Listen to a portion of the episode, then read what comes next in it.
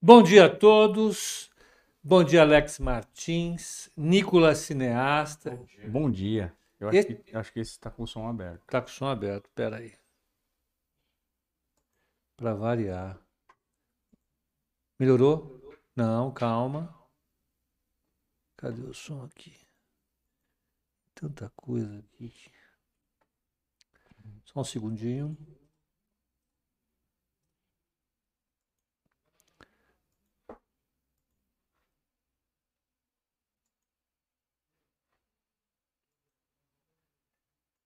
Pronto, uma solução mais radical. Agora sim. Bom dia a todos. Esse é o call de abertura. Alex, bom dia. Bom dia. Nicolas, do marketing, cineasta, bom dia. Bom dia. Bom, nós estamos com um soldado a menos hoje. Não sabemos quando o soldado voltará. Trata-se é, do nosso economista Nicolas Borsoi, que tem um problema. Nicolas Borsoi foi se contundiu sozinho no jogo de futebol. Bom, economista não joga futebol, tem, tem isso, né? Não faz sentido algum economista ir jogar futebol. Tá aí o que acontece. Ó. Mas tem a dúvida, né? Ele estava dançando pagode, então a gente não sabe se foi o futebol, né? Ou se foi ele dançando pagode. Porque eu nunca vi. Outra coisa que economista não faz, em hipótese alguma, é dançar pagode. Isso não existe. Isso não está lá. Está lá no Estatuto dos Economistas. Só é, tem que ter uma vida sóbria, correta, equilibrada. Ah, tá aí, fazer o quê? Então, começando a semana, semana começa, como sempre, com desafios. Não adianta eu falar que tem um problema aqui, tem um problema colar. É, a gente tem um desafio essa semana bastante especial, e já começou assim. Os dados da China saíram piores do que o esperado.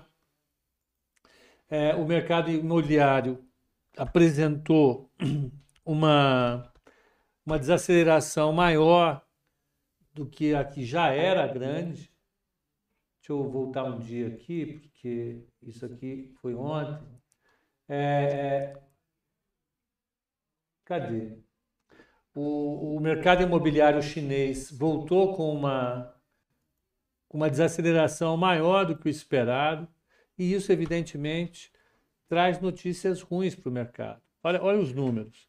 É, o investimento as vendas dos imóveis é, residenciais elas caíram 31,4%. Isso é, é, é, em relação ao mesmo período do ano passado. Né? Isso marca uma, uma, uma queda muito forte. A produção industrial ela subiu 3,8 quando o esperado era 4,3. Ah, ah, o acumulado no ano está em 3,5. As vendas no varejo subiram 2,7, quando esperado era 4,9. Isso representou uma, uma variação negativa de 0,2% no ano. Né? Os investimentos em ativos fixos, ou seja, investimento em, em, em imóveis, a, a construção civil em geral, elas, é, é, é, os investimentos subiram Aliás, uh, uh, cadê? Ativos fixos subiram 5,7 e o esperado era 6,2. O último dado foi 6,1, desacelerou também. Uh, o investimento em, imóveis, sejam qualquer tipo, comercial ou residencial, eles caíram 6,4. O esperado era uma queda de 5,7. Tudo isso obrigou o Banco Central da China a a derrubar a taxa de juro, é, tanto para as operações de 10 como para 2 anos. É, é, isso, evidentemente, colocou o mercado no estado de alerta. Né? Se de um lado é bom, porque marca a disposição do Banco Central em fazer estímulos, de outro vai, vai, vai confirmando um cenário mais pessimista para a economia chinesa. Né? A gente já vem monitorando isso, as preocupações que o mercado tem com o mercado imobiliário chinês são muito grandes. É, é, ele, ele, ele é responsável por boa parte da dinâmica da economia chinesa. E se você pega uma desaceleração dessa, o que acontece é isso: o Banco Central tem que reduzir a taxa de juros para tentar se contrapor a esse impulso negativo, e de outro, é, você tem a, a, a própria economia, tem a economia chinesa sofrendo já com os lockdowns, com a política extremamente agressiva por parte do governo chinês de conter a, a Covid por meio de, de, de, de lockdowns em diversas regiões. Então, o mercado soltou esse alerta, ficou realmente preocupado. Numa semana em que nós vamos ter muitos dados, vamos ter dados de atividade na, na Europa, a gente vai ter uh, uh, efetivamente muita coisa relativa à atividade industrial e política monetária na Europa. E isso a, a, agrega mais preocupações. Já, então já começou aí com um porém. A reação dos mercados foi, foi mista. A Bolsa de Xangai ficou no 0 a 0, 0,02 de queda, Hong Kong caiu 0,67 e, e, e, e o Shenzhen caiu 0,13. Foi uma reação modesta. Agora as commodities embicaram, né? ajoelharam nesse movimento. Uh, uh, o Dow está caindo, o futuro está caindo 0,45, Nasdaq futuro 0,26, Dow Jones futuro 0,45 e o Russell 0,63 de queda. O VIX já embicou para cima, está 20,99, é uma altinha moderada, mas é uma alta. O título de 10 anos dos Estados Unidos está 2,82, é um, é um 0 a 0, é bem michuruca essa variação. O, o petróleo WTI está caindo 5%, ele está a 87 dólares e 50 centavos. O Brent está 93 dólares e 22 centavos, está caindo 5%. Ah, o alumínio está caindo 3,41%, cobre 1%. O minério de ferro aqui está tá caindo 0,82%. Depois eu vou pegar como é que foi em Singapura. Aqui é, é, é na China. Deixa eu pegar, o que mais? O níquel caindo 2,63, então as metálicas numa queda significativa. O boi está caindo 0,41, café 1,21, o milho caindo 2,49, a soja 2,80, o algodão é que está subindo 4,60 e por fim açúcar 0,27 trigo 2,19. Então vocês podem ver que a, as commodities reagiram negativamente com destaque para o petróleo. Né? Tá aí um alerta para a gente aqui logo de manhã. Ah, eu já vou pegar os futuros, é, é, os futuros não, as ADRs, se está tendo alguma coisa lá fora, para a gente dar uma, uma sentida. Mas o fato é que a gente deve começar um dia um pouco mais azedo aqui. O dólar também deu uma recuperadinha. O DXY hoje está subindo em relação às outras moedas. Sumiu aqui de mim, peraí, da minha tela pegar colocá-lo aqui. Agora de manhã estava subindinho. Está lá com uma alta é, é, é de 0,587, vai dar meio por cento em relação às outras moedas e efetivamente isso vai pressionar moedas ao redor do mundo. É... Calma, vamos lá, Brasil aqui. Vamos ver o que a gente tem de dados econômicos. É, 9 horas sai o IBC-BR, é o índice de atividade do Banco Central. Ele, é, a expectativa é uma variação positiva de 0,35. É importante esse dado para a gente poder fechar nossa, nossas estimativas de atividade econômica. E, uh, e o mercado hoje vai ser um mercado.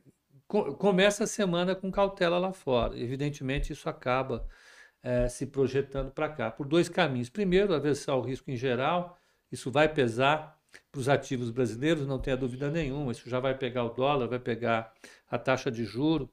Se bem que a taxa de juro, eu acho que o, o, o, uma, vai machucar pouco. eu acho que o que pode pegar um pouco de surpresa no mercado é o, é o dólar, que veio a semana passada é, é, caindo bem aqui, e, e, deve pegar com certeza a bolsa. A bolsa que vai ter Petro, Vale, siderúrgicas pressionadas para baixo, ah, ah, ah, isso com certeza eh, vai acontecer. Eh, aqui nós vamos ter uma semana focada, eu acho, na parte política. Vão sair várias pesquisas eleitorais, elas vão ter uma importância razoável na formação do humor do mercado. e vão começar as campanhas. Né? As campanhas todas já vão para a rua hoje, já tem candidato é, batendo bumbo em tudo quanto é, é lugar de São Paulo. Vai começar por aqui a campanha de todo mundo, porque é onde está mais indefinido, está mais empatado, então todo mundo vem para cá e a gente então vai ter o mercado reagindo na margem a isso. Com boa parte dos balanços já publicados, a, a, a, a gente deve ter o mercado se voltando agora para a parte política. Por falar em balanço, a Aranco divulgou o resultado dela, é a estatal da Arábia Saudita de petróleo, e ela teve um, um, um, lucro de 44 bilhões de dólares no último trimestre. Né? Então, esse é o, é o resultado da alta do petróleo. Né? Tem, que, é, é, é, tem quem perde, ou seja, a maior parte do mundo com uma inflação que voou nesse, nesse semestre. Quem ganhou está aí, mais uma, mais uma petroleira anunciando um mega resultado. Ela vai distribuir 18 bilhões de dólares de, de dividendo para os seus acionistas e vai investir o resto na, na ampliação da capacidade de produção dela, é, é, que é importantíssimo. Só para dar uma, uma provisória, é uma prévia, uma provisória, uma prévia, está aqui o EWZ está sendo negociado a 1,53 nesse momento de queda. Uh, vamos pegar Vale, se tem alguma coisa de ADR sendo negociado. Está caindo 1,84.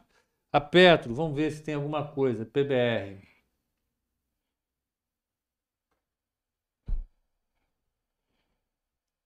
Estou pegando, tá? Vocês aguentem um pouquinho.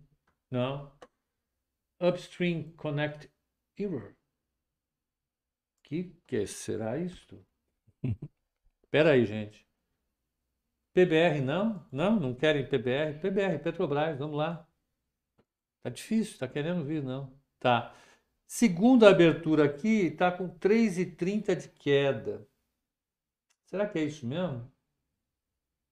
É, não tô, não tô gostando desse número, não. Eu não tô confiando muito nele, não. 3,30 de queda na Petrobras. Não sei, eu acho que está tá errado.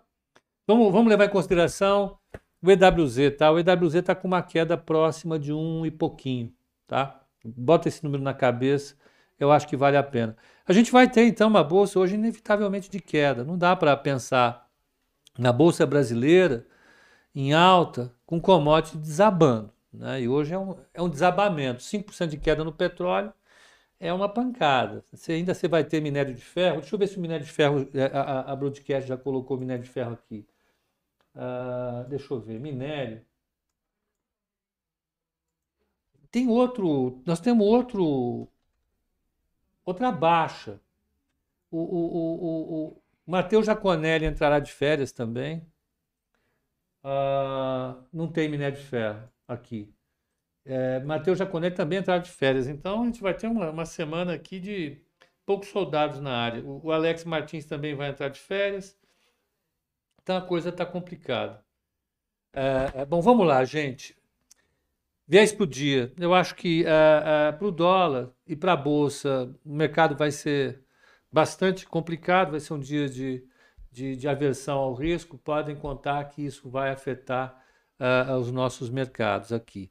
E uh, o dólar, uh, o dólar não, a taxa de juros, essa eu tenho um pouco mais de dúvida, dado que uh, a taxa de juros lá fora está equilibrada, ela não deve sofrer tanto como os outros mercados.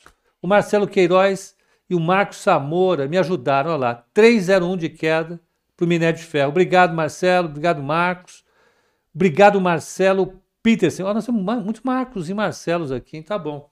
Obrigado, gente. Então é isso. Por enquanto, o viés é negativo. Passamos aqui para o nosso querido Alex Martins.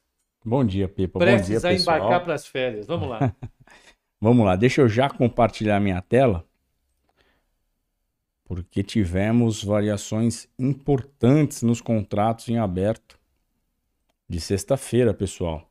Sexta-feira, como a gente viu, né, o mercado dólar acabou deixando aí um movimento bem vendedor, deixou um candle no diário quase que engolfando o candle interior, o candle interior mostrando ali a força da venda. E quem foi aí destaque na venda na sexta-feira, tá aí ó, ponta comprado na sua tela, aqui ó, ponta comprada do não residente, pessoal, estopou perto de 20 mil contratos, para ser mais exato, 19.019 contratos. E o gringo vendido, né, botando lenha na fogueira, aumentou a venda em perto de 6 mil contratos. 5.952 para ser mais exato. Então, tanto o comprado estopando né, e o vendido, o vendido aumentando suas vendas, esses dois, essas, essas duas pontas, somando as vendas, pessoal, foi perto de quase 1 bi 250 milhões de dólar. Tá? Então é muita grana, é muita venda. Quem foi aí destaque na compra? Temos aí a Banco, tá? comprou 11.769 contratos. Lembrando né, que é, no final do mês a gente tem aí uma, uma expectativa de remessa de dólares por parte da Petrobras, justamente para pagar aí os dividendos. Então pode ser, né, assim como o mercado vem falando, pode ser que Petro é, esteja comprando dólares no mercado, mas como você vê um mercado muito vendedor, de repente aí a, a sua atuação acaba não fazendo frente a essa força vendedora que a gente tem visto aí desde né, de que os índices de inflação começaram a mostrar aí uma certa é, uma certa tranquilidade, né? uma, uma, uma arrefecida. No Boletim Focus de hoje, né, a gente teve inclusive é, 2022 até recuando um pouco as expectativas, porém 2023 é, era, a semana passada estava com uma expectativa de 5,36 para o IPCA e agora subiu para 5,38. Então Banco Central ainda olhando para 23, né, ainda não conseguiu de certa maneira ancorar as expectativas. O PEPA depois se quiser pode dar uma uma complementada. Mas, né, fato é que a gente tem aí essa semana, quarta-feira, tem a ata do FONC e, né, se a leitura, né, se a interpretação da ata for de uma, um, uma leitura mais dove, né, aí a gente pode ver de novo essa ponta comprada aí do não residente de novo diminuindo algumas posições. Né? A gente sabe que quando é, há um desmonte estrutural, eu não arrisco é, chutar se essa, essa venda aqui é estrutural ou não, tá? Mas a, a gente sabe que quando é estrutural, quando começa o desmonte, normalmente tem uma sequência de dias ali para você para você acabar desovando essas posições, tá? Mas eu acho que ainda é, é muito cedo. A gente tem quarta-feira tem ato importante, Tá? Tem, tem um documento importante para sinalizar alguma coisa aí mais para o estrutural, mas tem aí né, 19 mil contratos. Hoje né, vai ser importante, por quê? Porque a gente tem um cenário externo é, é, mostrando uma força do dólar frente às moedas emergentes e também frente aí às moedas commodities. Então, teoricamente, teríamos que ter uma abertura né, do, do, do dólar correlacionando com esse cenário externo. Então, teríamos que ter um dólar, em teoria, mais comprador. Só que quando eu olho o aumento de venda do não, do não residente e o stop do comprado do não residente, tá? Eu tenho meus receios é, se a gente tiver um descolamento logo na largada, tá, pessoal? Se tiver um descolamento, cuidado, que daí pode ser aqueles momentos em que o cara olha o mercado ali, de repente, favorecendo ali novas vendas de dólares, e principalmente quem está ali mal comprado. Então, assim, é, o que, que eu quero alertar, né? Tendência é a gente correlacionar com o mercado externo. Não correlacionou, pessoal? Luz amarela, cuidado, né? Vamos olhar mais um pouquinho, ver se tem uma aderência com o externo, porque o externo está muito feio, né? O petróleo aí caindo bem, as commodities caindo bem. Então, em teoria, teríamos que ter uma abertura também aí com um dólar mais para cima. Só que, olhando os contratos em aberto que está aí na sua tela, isso me preocupa um pouco, tá? Da parte técnica, e aqui, né, é claro que ultimamente a parte técnica tem dado aí muito baile em todos, aí, todos os analistas, justamente por conta aí da, das interpretações, né, em relação à inflação. Tem gente que ainda não bota uma fé nessa arrefecida, tem gente que ainda acha que né, pode, ter algum, pode ter alguma surpresa, mas a gente tem aí, tecnicamente, um candle bem vendedor no, na sexta-feira. Regiões importantes, pessoal, 5099, que também é o ajuste de sexta-feira. Se perder 5099 e também o 5090, a gente vai tentar olhar para essas novas mínimas, o mercado vai tentar testar essas mínimas no 5066, tá? Mas esse cenário que eu estou falando, né, caso perca o ajuste, é se não tivermos uma correlação com o cenário externo, porque o cenário externo, pessoal, de novo, né, nos dá uma sinalização de um dólar para cima. Então, se nós formos olhar para uma correlação aí é, com o externo e aderir a esse cenário externo, nós, nós tínhamos que romper 5,122, tá? que é o divisor de águas para hoje. Rompendo 5,122, teste em 5,141, 5,140, mas já de olho ali no topo né, desses dois dias, aí, regiões de máxima desses dois dias, que vai ali desde os 5,180 até os 5,200, tá, pessoal? Toda essa região aqui. Então, de novo, superando 5,122, teste em 5,140, levando 5,140, próxima parada, regiões ali de 5,180 e 5,200, tá? Bom, vamos agora falar um pouquinho de bolsa. É, bolsa, né? Antes da gente entrar nos contratos em aberto e também na parte técnica, pela plataforma da Quantis, é, olhando aqui os screening alerts, tá? A gente tem aqui é, as barras de tendência, desde os candles aí de 15, né, 30, 60 diário e semanal, todos aí com uma barra de tendência ainda mostrando que o mercado tem chance de continuar essa pernada de alta, né? Só que, de novo, a gente tem um cenário externo que pode dar um olé aí já nessa abertura. Eu acho que assim, dado que foi a semana passada, tá? E dado que foi essa abertura de hoje, né, muita precaução, muita precaução nessa, nessa abertura de hoje, porque o mercado vai tentar aí é, ver, sentir a aderência ao externo ou não, tá? Então temos aí praticamente todos os tempos gráficos, né, tempo tanto dos mais curtos como os mais longos, amparando aí ainda um cenário comprador. Então fica aí esse alerta. Quando a gente vai olhar os contratos em aberto, quem foi destaque na compra na sexta-feira fundos locais aumentaram a, a, principalmente o comprado, tá? Fundo local comprado aumentou posição em 27 mil contratos de índice. Lembrando que esse aqui é o consolidado de índice mini índice, tá? 27.219 e o vendido aumentou ali 7.913 as suas vendas, mas ainda com, com um volume aí bem comprador, dando um saldo né, de, de, de compras de 19.306, então uma variação positiva, tá?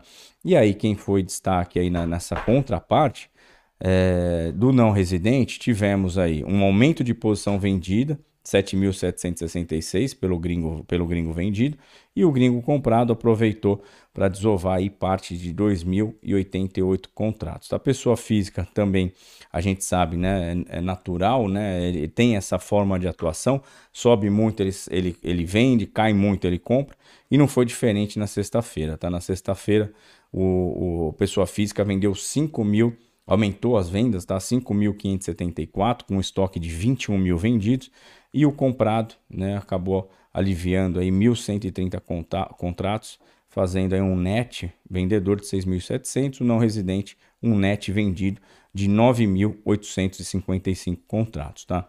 Os outros participantes aí com uma atuação não tão relevante, ok? Então vamos aqui olhar a parte técnica.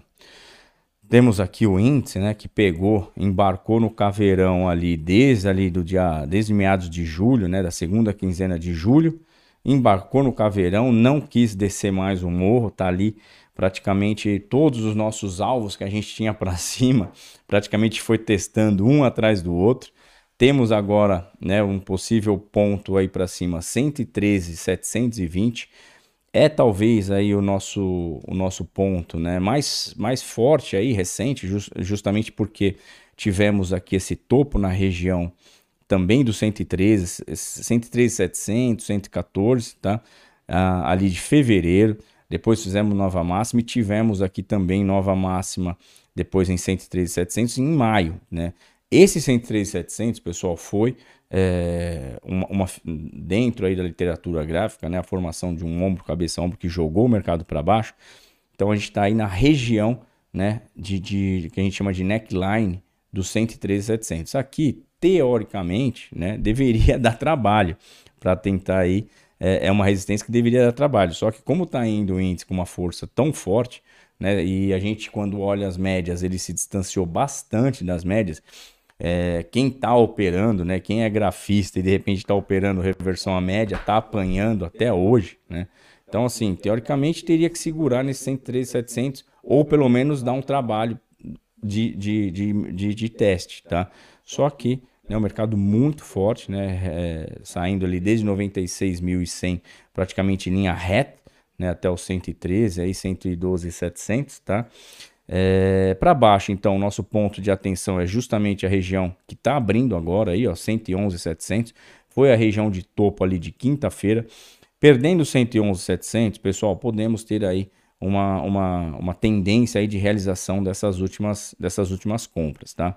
Teste, né? Vamos pegar o rastreador. Teste na região aqui 109 e 700, mas já de olho nessa linha aqui, nessa linha de tendência de alta é, que vem dando aí condição dessa alta recentes, tá? Vai estar tá lá embaixo, tá? Vai estar tá perto de 107 mil, 106,900. Dado que o, o rende diário do índice tem trabalhado perto de 2 mil pontos, se a gente fizer uma abertura aí nesse 111, 600, 111, 700 e ele já acelerar a queda, cumprindo um rende diário de 2 mil pontos, vai dar exatamente essa região aí de 109, 600, 109, 700, que é a região aqui da LTA, tá? Então, de novo, pessoal, é, eu, acho que a, eu acho que a parte de bolsa, né, tende a ter uma, uma, uma aderência ao externo mais fácil. A minha única preocupação, tá, é mesmo em relação ao dólar, tá? Porque gringo vendeu muito, né? E o não residente também vendido aumentou venda. Então, cuidado, principalmente quem opera aí dólar, né? Tenta aí ter uma sensibilidade em relação à aderência, né? Ao externo. Tem que ter aderência logo de cara. Não teve aderência, fica aí meu alerta para não pegar aí de repente o mercado tentando forçar a leitura de que vai aderir e aí você fica nessa nesse giro, né, de tentando, tentando é, ver nessa essa correlação e não acontece, tá, pessoal? Então vamos para a abertura agora. Os mercados já estão é, negociando. Deixa eu só puxar aqui meu gráfico aqui. Bom, índice futuro, abertura 111.500, caindo 1.300 pontos do ajuste, já está saindo aí a 111.200, queda de 1,30.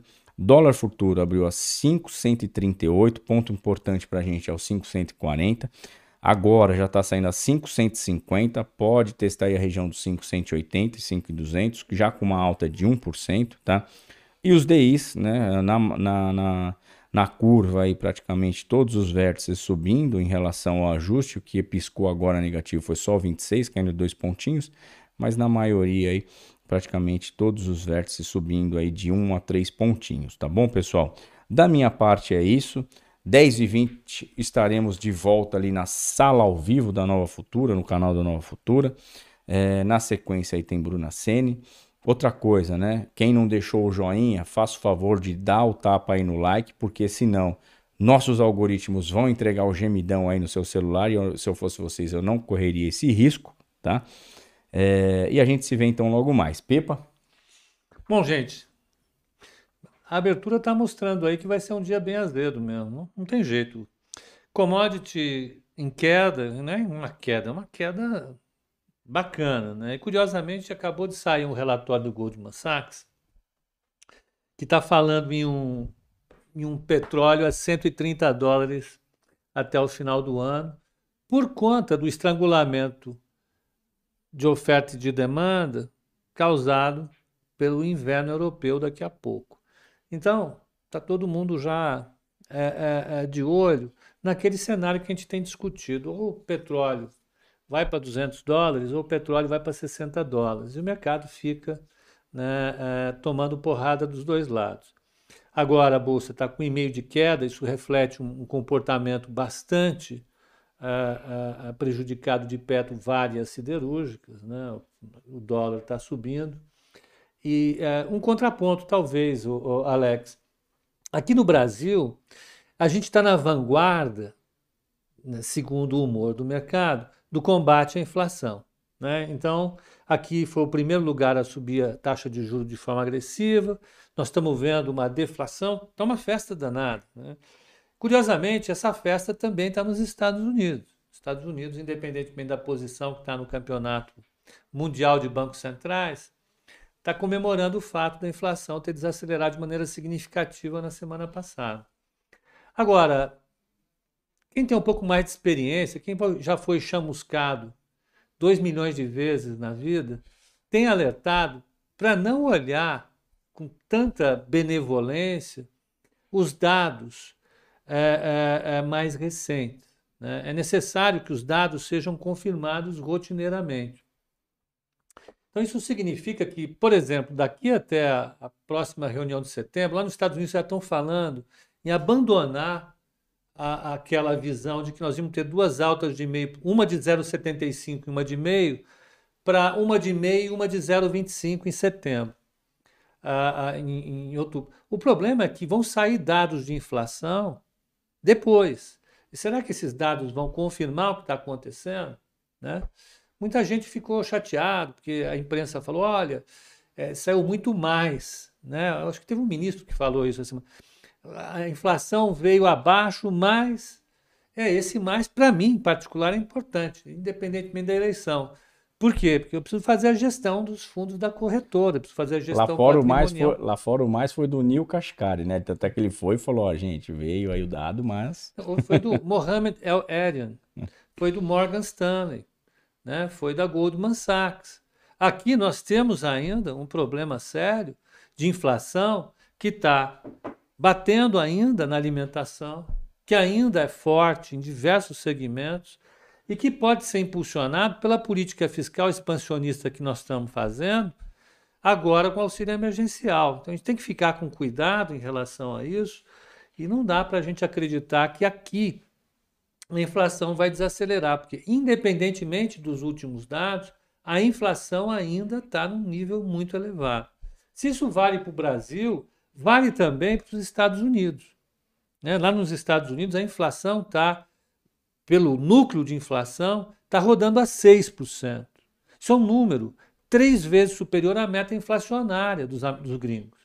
Né? E nós não temos um cenário tão definido para o petróleo. Né? Eu não acho que a coisa está definida. Os dois lados, da, o downside risk e, e o upside risk do, é, da taxa de juros, refletem situações de mercado que são muito complicadas para a gente.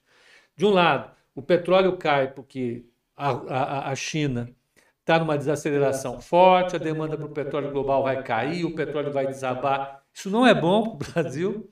Ou a gente tem o petróleo subindo novamente, porque a China não vai ficar tão ruim, vai ter estímulo, os Estados Unidos vão fazer estímulo, a Europa vai fazer estímulo, petróleo vai subir, isso vai implicar em taxas de juros mais altas, isso também não é bom para o mercado. Então é, é bom a gente olhar nesse momento, como a gente tem olhado, um olho na frigideira, outro no gato. Vamos ficar de olho porque o mercado ainda está com muita coisa para ser resolvida. O João Vitor, o, o Nicolas ele sofreu uma lesão jogando bola.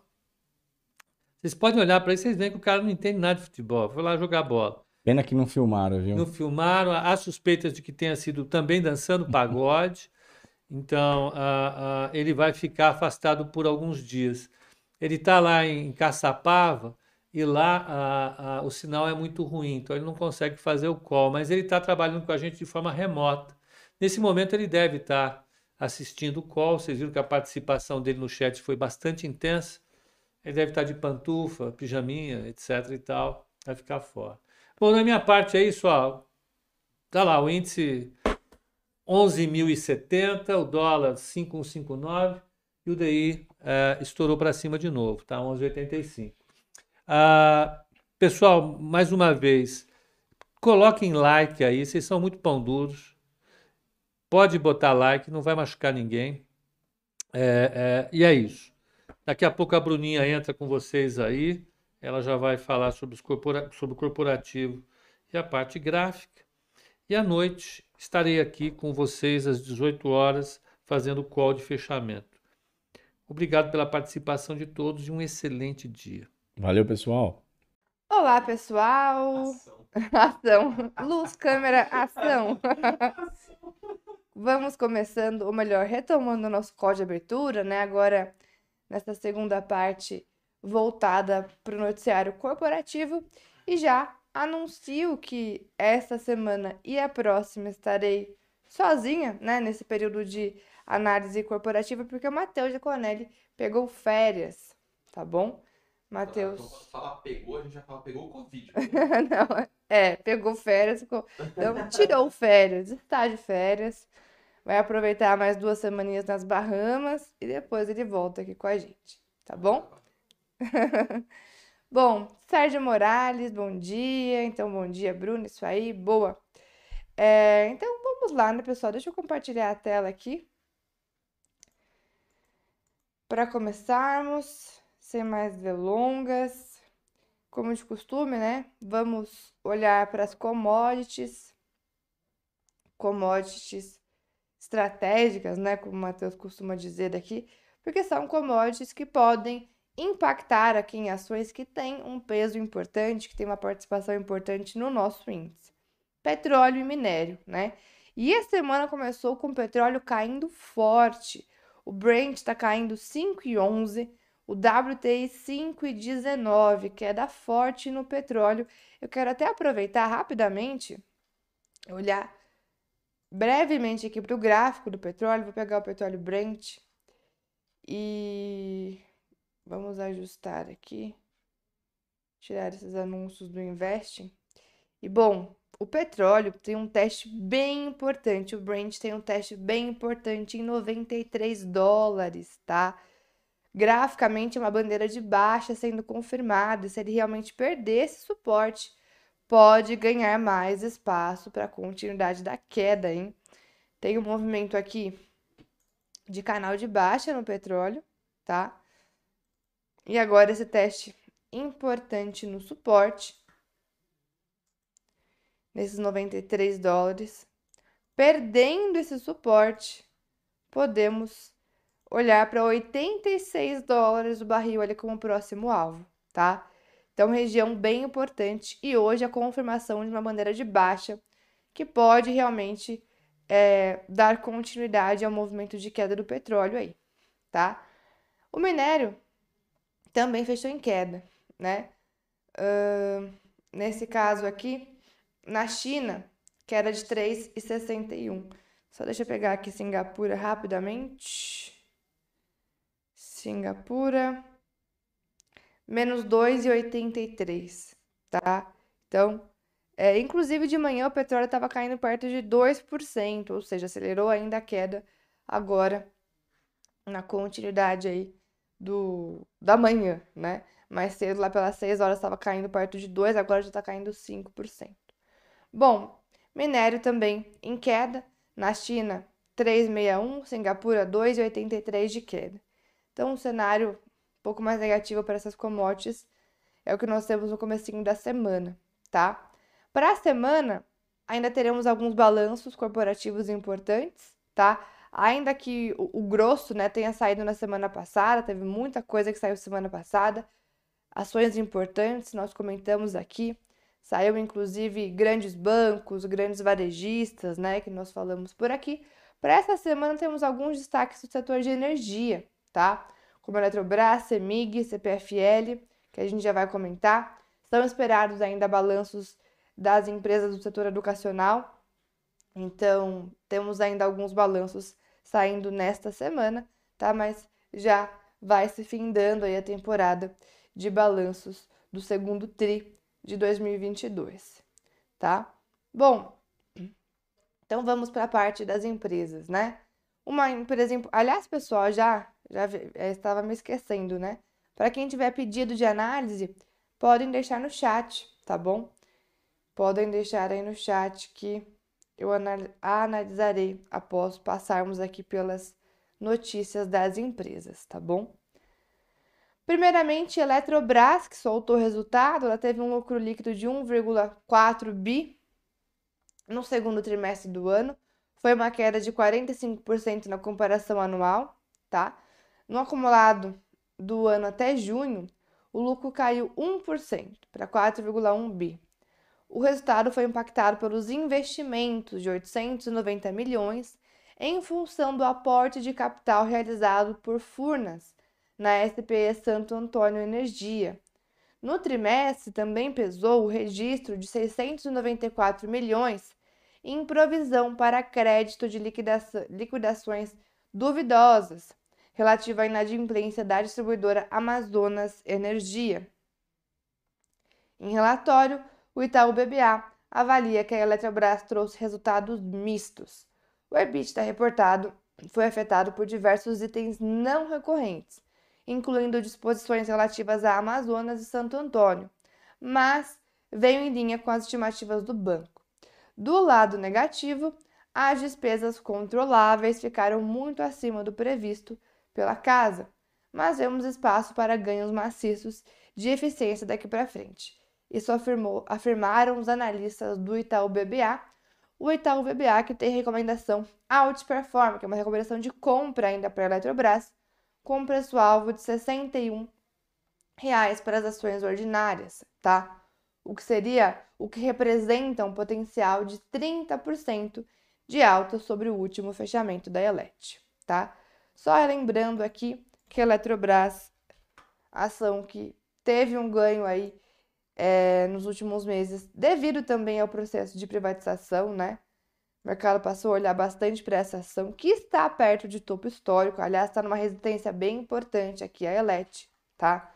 Já começou um movimento de realização na semana passada, mas a Eletrobras, se conseguir quebrar essa bandeira aqui no curto prazo, ainda pode continuar a sua trajetória de alta. Ao contrário, se ela acabar perdendo essa LTA, perdendo o suporte em 45, pode iniciar um movimento mais forte de correção. Então, dois pontos importantes para acompanharmos em Elet. Possível retomada da alta se quebrar bandeira ou correção mais forte se perder a LTA e, consequentemente, perder 45 reais, tá bom? Semig, o lucro líquido da Semig caiu 97,44% no segundo TRI na comparação anual, para 49,8 milhões, e foi impactado pela provisão de 1,4 bilhão feita para atender às de, determinações da lei que disciplina a devolução de créditos tributários referentes à cobrança de PIS e COFINS na base de cálculo do ICMS. No acumulado do ano até junho, o lucro da CEMIG alcançou 1,5 bilhão, foi um recuo de 36,45% em base anual de comparação. A XP teve uma avaliação positiva dos resultados, que vieram um pouco acima das estimativas da casa, né? Segundo a corretora, os números foram impulsionados pelo forte desempenho da CEMIG GT e desempenho neutro da CEMIG D, apesar do cenário de pressões inflacionárias e postergação do reajuste tarifário anual, que passou a vigorar somente a partir de 22 de junho, tá? Lembrando que essa provisão, né, essa devolução dos créditos do ICMS é algo que saiu e o mercado já estava de olho, tá? O mercado já estava de olho nisso assim que saiu, né? É, olhando para possíveis impactos para as distribuidoras e então vamos ver como que vai reagir no, no fato, né?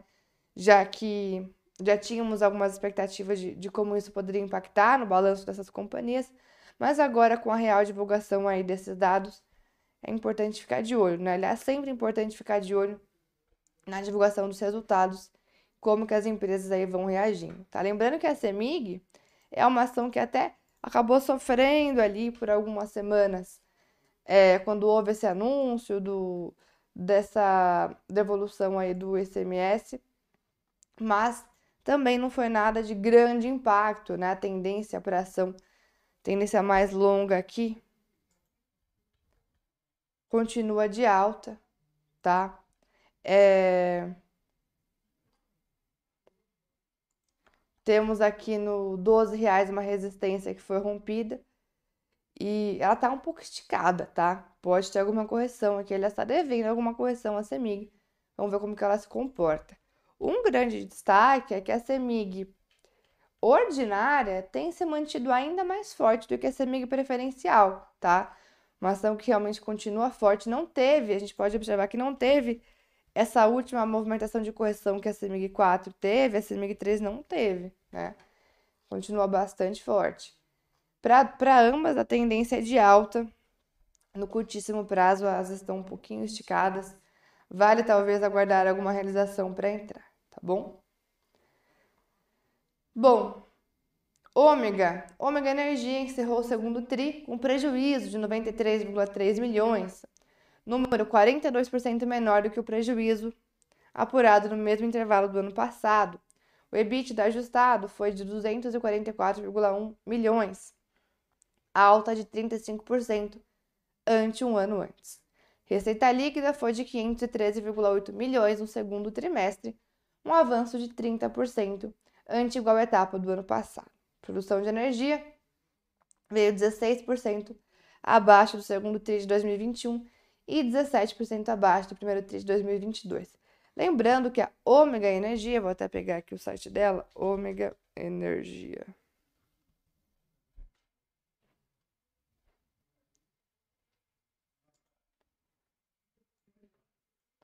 Ó, nossa empresa. É, bom, ela é uma empresa de geração de energia limpa, né? É, tem até aqui, né? Nosso time é guiado pelo propósito de promover a transformação da sociedade pela energia sustentável, né? Então, é, aqui a geração de energia dela, basicamente eólica, solar, né? É a maioria aqui da, da ômega. E ó, energia limpa, barata simples para o seu negócio. É, energia 100% renovável desde 2010, tá? E maior geradora brasileira de energia renovável, enfim, tem todas essas, essas bandeiras, porém, ainda sente alguma dificuldade realmente em gerar resultado, gerar, é, entregar resultado ali para o acionista, né? Tanto é que quando a gente olha, agora é Mega 3, né? Ômega Energia. A gente olha para o gráfico, ela tem uma ação que tem pouco tempo de bolsa, tem abriu capital ali em dezembro do ano passado e ainda está de lado, né? Não conseguiu ter grande performance aqui esse ano. Tem um movimento lateral mais longo, a ômega, tá? E está testando resistência, tá? Mas assim, é uma ação ainda com pouco tempo de bolsa, ainda está devendo, né, entregar resultado aí ao acionista, então uma ação para a gente olhar, apesar de ser do setor de energia, né, que a gente tanto fala, né, sobre as, as empresas desse setor, as empresas que têm contratos, principalmente transmissoras, né, que têm contratos longos, a maioria delas já são empresas consolidadas aí no setor, né, já tem uma, uma base grande aí de, de clientes, de polo de produção, de transmissão, geração, é, distribuição né, de energia. A Ômega já é uma empresa com menos tempo de bolsa e que em, nessa parte resultado ainda tá devendo, tá? Então, olhar para ela ainda com um pouco mais de cautela, tá? Tecnicamente até vem testar uma resistência importante agora, mas vale ainda olhar realmente com um pouco mais de cautela apreciativa. Bom, a Cosan também soltou resultado, lucro líquido ajustado de 53,6 milhões no segundo tri, foi uma queda de 95% ante o mesmo período do ano passado. Resultado foi impactado por despesas financeiras adicionais, sem efeito caixa no corporativo e também pela alta nos juros que consequentemente levou o custo do endividamento em todos os negócios do grupo. O EBITDA ajustado atingiu 4,1 bi, foi 34,5% superior ao registrado um ano antes. Em relatório, o BTG afirmou que o EBITDA veio 11% acima das estimativas do banco, devido ao sucesso da Raizen na distribuição de combustíveis no Brasil e das maiores vendas de etanol no segundo trimestre. No segundo trimestre, não, no segmento de RS, devido ao EBITDA 6% acima do esperado na Rumo, tá? As taxas crescentes reduziram, sem dúvida, o apelo de algumas, alguns nomes de crescimento nos últimos meses, ajudando a explicar o desempenho sombrio das ações da Cosan no acumulado do ano, já que a empresa está pronta para embarcar em uma nova fase de expansão. O BTG tem recomendação de compra preço-alvo de R$ 39,00 para a Cosan, o que significaria um potencial de alta de 85%. A Cosan, que aliás acabou de começar também um processo de recuperação, né? É, semana passada voltou a testar uma LTB importante, ainda assim fechou a semana com padrão de candle de reversão e para realmente voltar a se recuperar, tem que voltar a quebrar essa LTB, tá? Anima, setor de educação, reportou prejuízo líquido ajustado de 24 milhões no segundo TRI de 22, revertendo o lucro de 42,4 milhões apresentado no mesmo intervalo de 21. O prejuízo tem impacto do resultado financeiro em meio ao aumento da taxa Selic, segundo o gerente de relação, relações com investidores da companhia, Eduardo Garcia. Por outro lado, a aquisição, que fez a empresa dobrar de tamanho, impulsionou o EBITDA ajustado, que apresentou alta anual de 70,3%. Bom, uh, a cifra chegou a 910,5 milhões, no período 57,8% maior quando comparada a um ano antes. Bom, então, resultado de ânima. Vale lembrar que o setor educacional é um setor com bastante volatilidade, setor para a gente também continuar olhando ainda com cautela. M. Dias, a fabricante de alimentos M. Dias Branco, também soltou resultado e veio um lucro líquido de 233,5 milhões. Tá? O resultado apresenta uma alta de 64% na comparação anual. EBITDA de 357,1 milhões. Foi um avanço de 113,6%. Para a XP, a companhia apresentou fortes resultados, reportando uma impressionante recuperação nas margens, após a acomodação dos preços das commodities e, como consequência, alívio nas pressões de custo o que se traduziu em um EBITDA bem acima das estimativas da casa, tá? Na análise de regressão, nossa análise de regressão nos fez entender que a empresa consegue arbitrar preços em períodos de queda de preços de commodities, representando, portanto, uma dinâmica de positiva para as margens. Ainda somos da opinião de que a melhora nos fundamentos já está precificada. Portanto, reiteramos nossa recomendação neutra para a ação. Tá? M. Dias, que já teve um desempenho interessante nessas últimas semanas, agora até quebrou uma importante LTB, né? É, agora está até um pouco esticada já, né? Apesar de ter fechado bonita na sexta, é uma ação que agora está dividindo um pouco de opiniões. No gráfico semanal ela está esticada, talvez devendo alguma realização para voltar a trazer oportunidades mais interessantes, tá? CPFL, ela anunciou que a sua subsidiária CPFL Comercialização de Energia Conisul apresentou à CVM um pedido de registro de oferta pública de aquisição, uma OPA, de ações ordinárias e preferenciais da sua controlada Companhia Estadual de Transmissão de Energia Elétrica, para conversão de registro de companhia aberta da categoria A para a categoria B. Nada que eu acredito que vai, que possa ter impacto aí tão forte, tá? Setor de transporte e logística. O governo de São Paulo publicou um novo edital de concessão do trecho norte do Rodonel Mário Covas, após adiamento do leilão em abril deste ano, devido à crise econômica. O certame está marcado para o dia 12 de janeiro de 2023 na sede da B3. O investimento previsto é de 3,4 bilhões, sendo 2 bilhões para a execução das obras remanescentes, tá?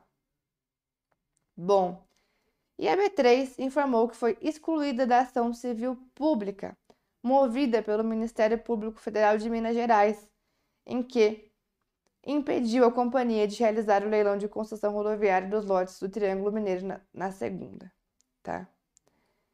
Então, foi excluída da ação civil pública, que em tese seria um fato positivo, né? Mas é, talvez não seja algo que faça que tenha tanto impacto, impacto no preço aqui da ABTs, tá? Bom, então, basicamente, de notícias, o que nós tínhamos era isso, tá bom? Vamos dar uma olhada aqui em como está abrindo o nosso mercado hoje, agora já às 9h38, que nós temos aqui para o índice. Bom, basicamente, movimento de realização, queda aí de 1,60, tá, para o índice longe do topo da sexta-feira, está em 110.900 pontos o índice futuro. Dólar. Dólar também longe das mínimas da sexta, subindo 0,90, está em 5,14 o dólar. Basicamente, então, pessoal, semana começa ainda com um pouco mais de cautela aqui para para índice, para dólar, né? Com queda no índice alta no dólar. É, o mercado talvez se ajustando depois dessa forte alta da semana passada, tá? Realmente, semana passada tivemos um movimento bem forte aqui para a bolsa. O Ibov fechou com candle que sem pavios, né? Não tem pavio para baixo, nem pavio para cima, mostrando predominância total aí dos compradores, né? Na semana passada, uma alta de quase 6%, 5,91% de alta. Fechou em 112 mil, que era um alvo no curto prazo.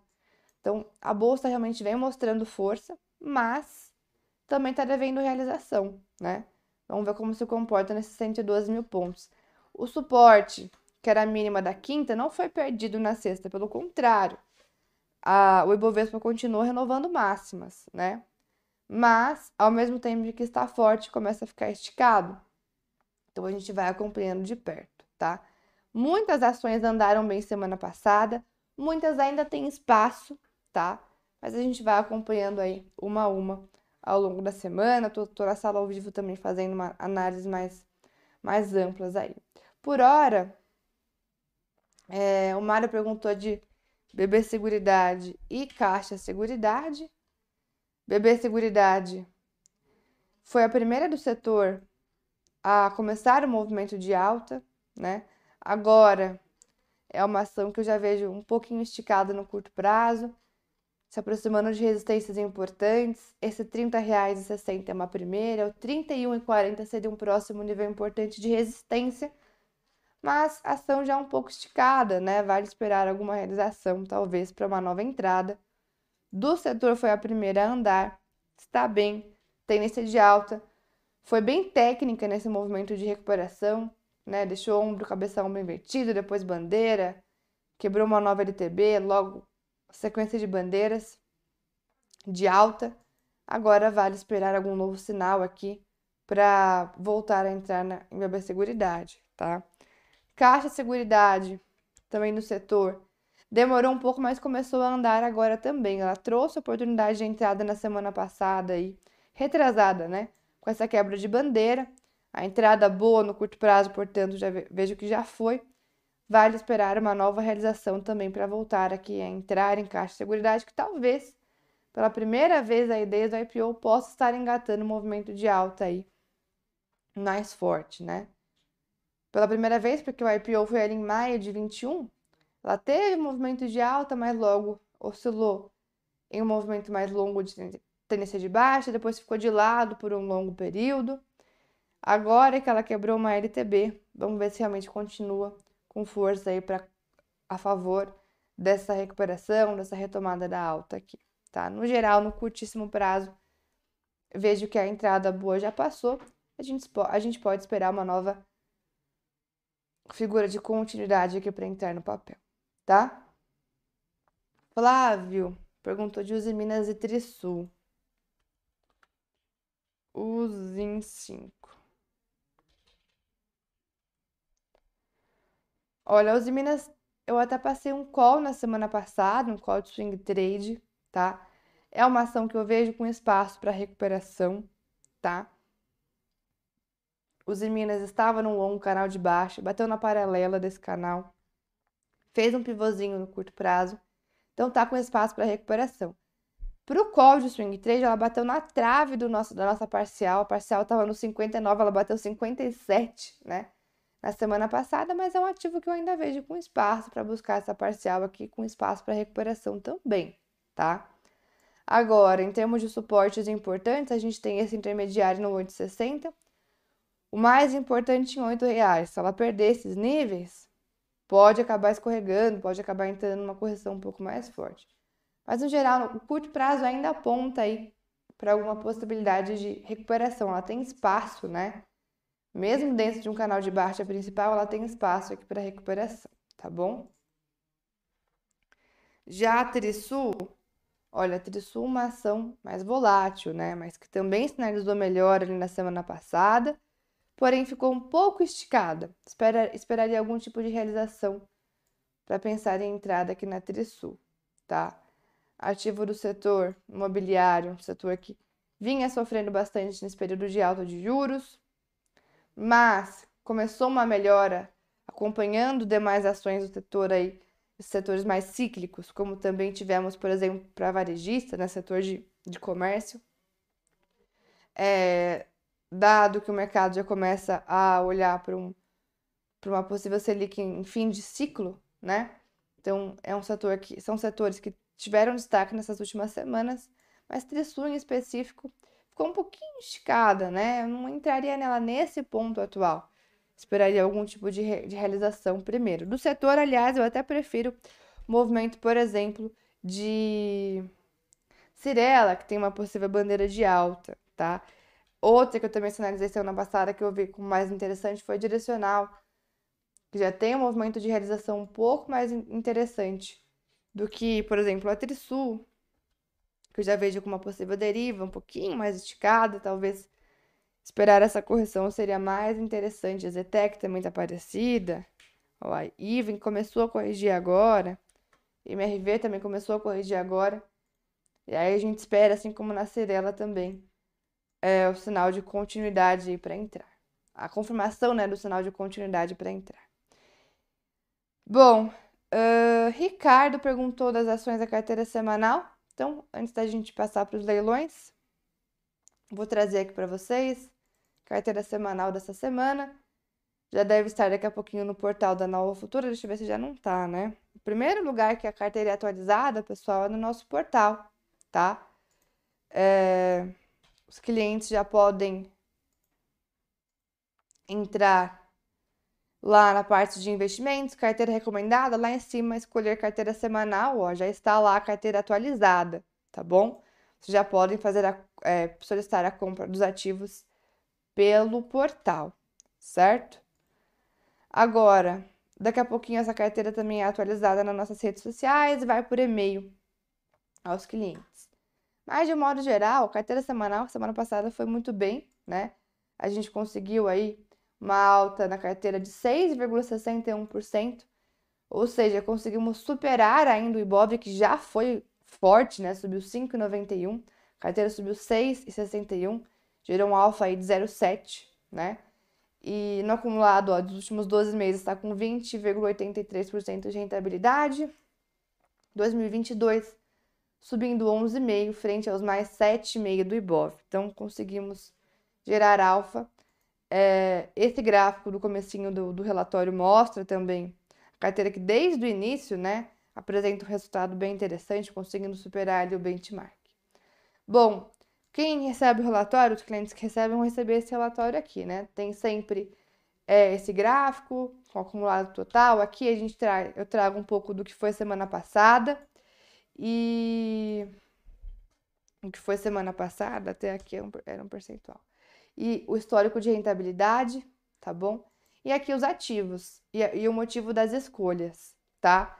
Dois ativos que mantivemos foram Magalu e B3, tá? Ah, mas é, mesmo que essas ações já tenham tido um resultado bastante importante, bastante forte na semana passada, ainda vejo espaço, tá? São ações que fecharam rompendo bandeiras de alta na semana passada, com volumes fortes. Então, são ações que ainda podem ter espaço para continuar na tendência de alta, tá? E nós acrescentamos, né, trocamos ali Gerdau, Itaú e Copel por Vale, Clabin e Transmissão Paulista. Vale que na semana passada rompeu um fundo duplo, apesar desse comecinho de semana um pouco mais turbulento para o minério, é uma ação que tem espaço ainda para recuperação e com o Vale na carteira a gente acaba ancorando um pouco o nosso alfa também, tá? Clabin fechou muito bonita na semana passada do ponto de vista gráfico, tá? É, ela quebrou uma LTB, rompeu ombro, cabeça, ombro invertido, tá bem bonita mesmo. Então, por isso ela também entrou na carteira, tem espaço para alta. E trocamos a Copel do setor de energia por transmissão paulista, dado esse movimento de bandeira, que tá bem bonito, bonito também para transmissão paulista. Tá bom? Então, essas são as ações, as trocas carteira já está atualizada no portal da Nova Futura. Então, quem é cliente já consegue acessar por lá, tá bom? Então, pessoal, Vamos para os leilões, ver como o mercado está abrindo nesta segunda-feira, 15 de agosto.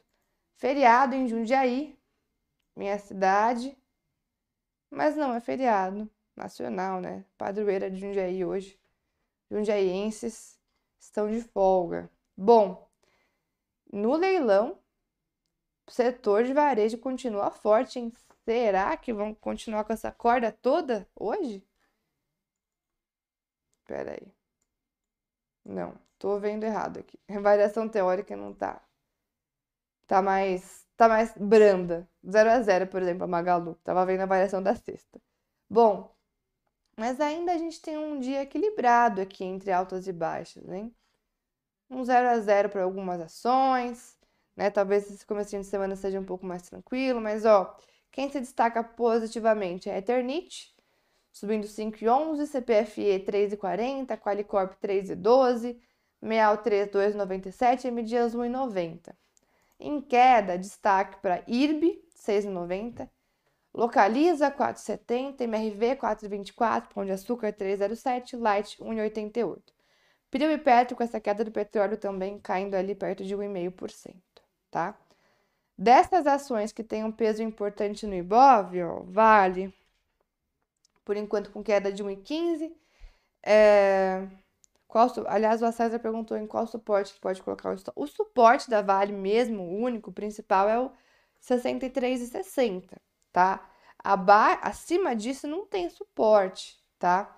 O que tem é essa região aqui do 68,20 que pode acabar atuando como uma região aí de suporte, uma região de bipolaridade, mas não é uma região tão forte como 63 e 60, tá? Pelo menos pelo gráfico diário. Então, vale realmente começando a semana ainda em queda, com esse movimento lá fora é, de queda do, do, minério, mas é uma ação que fechou com um sinal bonito, né, na semana passada, então ainda pode apontar aí para alguma melhora, a gente vai acompanhando ao longo da semana. Já a Petro tá caindo 1,60 no leilão, Grandes bancos, o Itaú subindo 0,20, BBAS no 0 a 0, Bradesco no 0 a 0, também tem uma grande movimentação. Nessas ações que andaram bem na semana passada, acabam começando a semana aí um pouco mais tranquilas. E olha, dessas que a gente falou que teve notícia, Eletrobras está no 0 a 0, a Semig caindo 0,24, Ômega Energia subindo 4,40. Para a gente ver que a gente tem que tomar muito cuidado com o viés sobre resultado, né? A gente tem que ver como que o mercado vai interpretar. É, falei sobre isso na semana passada, né? Coloquei alguns dados, inclusive, lá no Instagram, para quem acompanha sobre essa questão da gente tomar cuidado com criar viés e operar é, as ações com base naquele viés que a gente criou sobre o resultado da empresa. Porque não é o resultado que vai impactar a ação, é como o investidor vai reagir a isso, né? Bom, que teve notícia também no 0 a 0, M Dias 202 de alta. Ainda das que soltaram notícia, B3 subindo meio por cento, CPFE 169 de alta e Anima 0 a 0, tá? Dessas tivemos resultados ou algumas outras notícias é, que comentei mais cedo. Certo, pessoal? Então, para todos aí uma excelente semana, excelente segunda-feira. Nos vemos três e meia na sala ao vivo. Então, para quem quiser mais análises aí de ações, para quem quiser também acompanhar as operações swing trade que a gente tem aberto, três e meia estou na sala ao vivo com vocês, tá? Para quem for operar day trade, o Nick tá lá agora, daqui a pouquinho o Alex. É, aliás, aproveitem o Alex que também vai sair de férias essa semana. E para todos aí uma excelente semana, excelente segunda-feira. Então até às três e meia para quem for acompanhar a sala ao vivo. Até lá.